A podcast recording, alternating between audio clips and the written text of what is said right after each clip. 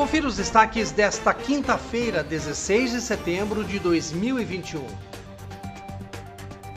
O Comando de Policiamento do Interior 9, o CPI 9, convidou o vereador Pedro Kawai para compor a comitiva que recebeu esta semana em sua sede o cônsul para assuntos policiais do Consulado Geral do Japão em São Paulo, Yoshiyuki Nakatani.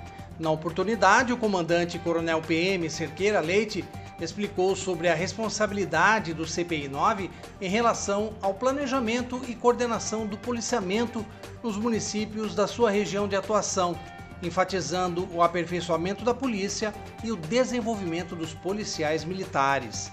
O vereador Pedro Kawai ressaltou a importância da corporação e do trabalho de inteligência realizado pela equipe do CPI 9. Segundo ele, os policiais executam um trabalho de excelência.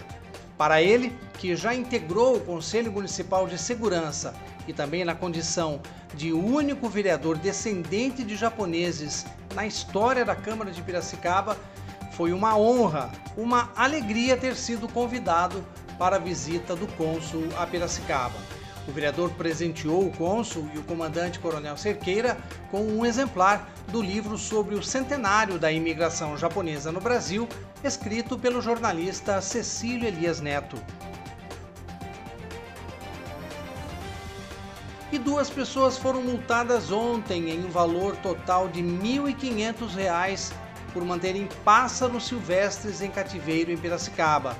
As três aves apreendidas já foram soltas de acordo com a Polícia Militar Ambiental, após uma denúncia anônima, a equipe foi até uma casa onde encontrou duas aves silvestres presas em gaiolas individuais e penduradas na parede, sendo um pássaro canário da terra verdadeiro e outro trinca-ferro. O dono dos dois pássaros foi multado com mil reais. Na casa do vizinho, os PMs localizaram um papagaio cuja dona também não tinha autorização para criá-lo. Ela recebeu uma multa de 500 reais. Acompanhe os nossos podcasts pela Rádio Kawai, disponíveis no Facebook, Instagram e no Spotify.